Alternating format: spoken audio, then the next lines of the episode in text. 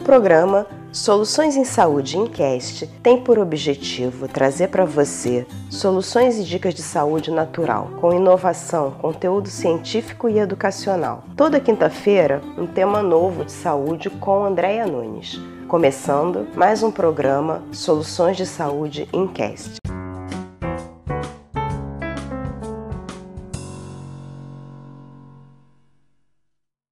Olá! Para aqueles que não me conhecem, eu sou Andréa Nunes, gerontóloga, ortomolecular, especialista em nutrigenômica e epigenética. Hoje eu vim falar sobre como suplementar colágeno da maneira correta. Muitas pessoas me perguntam sobre essa questão do colágeno. Qual seria o melhor colágeno? Qual a maneira de usar? Quem pode usar? Então, vamos entender um pouco essa questão é, do colágeno e como poder suplementar ele, quem pode. Primeiro, o colágeno ele é uma proteína, é a proteína mais abundante no nosso corpo, principalmente o colágeno tipo 1. Ele é encontrado muito nos músculos, ossos, peles, vasos sanguíneos, sistema digestivo, nos tendões. Os benefícios do colágeno eles são muito impressionantes, porque essa proteína ela ajuda a dar força e elasticidade à nossa pele além de substituir também células mortas da pele. Ela também atua nas articulações e tendões como fosse uma cola que vai unindo todas as estruturas do nosso corpo. Existem cinco tipos de colágeno. Vamos concentrar nos três principais, que são inclusive os que você encontra disponíveis para poder fazer essa suplementação da maneira correta e metabolicamente eficiente. Então você tem, dentre esses três tipos, o tipo 1 de colágeno, ele está muito presente em tendões, cartilagens, na pele, na unha, no cabelo. Ele se consiste numa fibra mais longa, resistente. Colágeno tipo 2 ele já é produzido pelos condrócitos, sendo mais elástico. Está muito presente nos olhos, nas cartilagens, nos discos vertebrais. Tem a área ali articular. O tipo 3, ele é um formato mais fibrilar, mais denso, presente muito na pele, no útero, intestino, nos vasos arteriais. A produção de colágeno no nosso corpo, ela começa a diminuir por volta dos 25 anos. Ela vai diminuindo gradativamente, conforme a gente vai envelhecendo.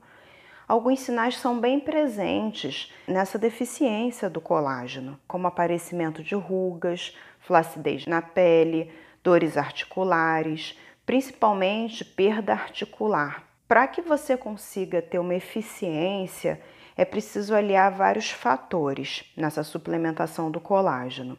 Primeiro, uma dieta que seja rica em produtos naturais, mais vegetais, mais frutas, proteína então, pensar na alimentação o mais natural possível, tirar o industrializado no seu dia a dia.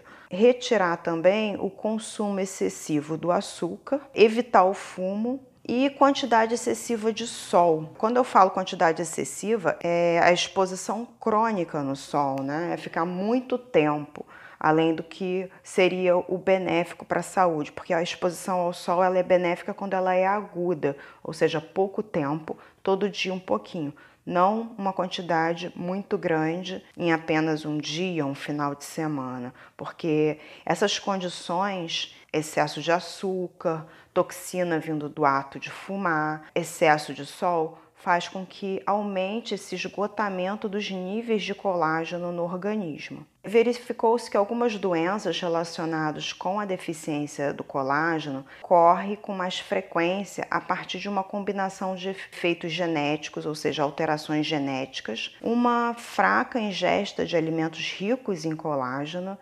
deficiências nutricionais e problemas digestivos que podem afetar a pessoa. Tudo isso contribui para que tenha essa baixa nutricional e essa deficiência do colágeno. Então vamos entender aqui um pouco a questão dos benefícios de você ter uma quantidade de colágeno adequada no corpo. A primeira coisa seria a melhora da saúde de uma forma geral. E você vê muito presente também pele e cabelo com uma estrutura muito melhor, a pele mais aveludada, mais brilhosa, mais hidratada, mais firme, o cabelo mais denso, mais viçoso, com brilho. Reduz também dores e degeneração nas articulações. Ajuda na remissão do Gut Syndrome, uma alteração do processo intestinal, onde você tem uma inflamação do intestino, é, modificação ali inflamatória na área intestinal, onde você tem modificação da estrutura das velocidades intestinais e uma doença intestinal, né, um processo inflamatório. É chamado de Leak Gut Syndrome. Aumenta também o metabolismo, então você começa a construir mais massa muscular, tem um rendimento energético de maior eficiência, excelente inclusive para pessoas que são atletas ou que têm uma atividade física mais intensa, reduz celulite, gordura localizada, então melhora toda essa estrutura, gordura que acumula em determinados pontos, principalmente na mulher, que tem uma tendência maior a esse tipo de acúmulo, e ajuda também no processo de limpeza do corpo, fígado, rim, intestino, no seu detox. Colágeno também ele é muito popular atualmente. Encontram vários tipos de colágeno nas casas de suplementos, nas lojas de produtos naturais.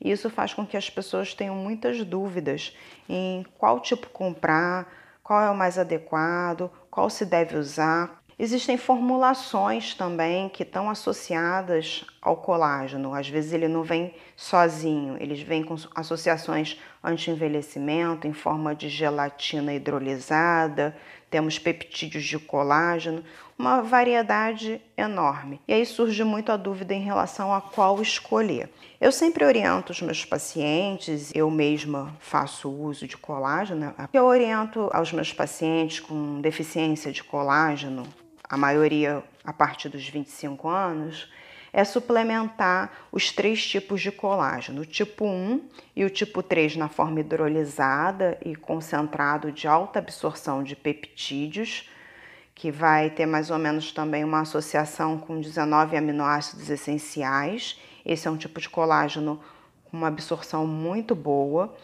E o tipo 2, ele não precisa ser hidrolisado, ele precisa ser comum à estrutura molecular. É muito importante essa concentração e essa formulação no seu colágeno, na forma de você suplementar o seu colágeno, para que você tenha uma metabolização eficiente do seu organismo e uma absorção mais completa. É preciso também entender quem não pode usar colágeno, né? Quem é contraindicado o uso de colágeno. Pessoas que têm problemas renais, doenças renais, não é indicado porque como é uma proteína, pode dar uma sobrecarga renal naquelas pessoas que têm uma doença, uma alteração renal. Pessoas que não têm vai funcionar normalmente, né? não vai sobrecarregar néfron, porque não existe nenhum problema ali. A estrutura renal funciona normalmente, então não altera.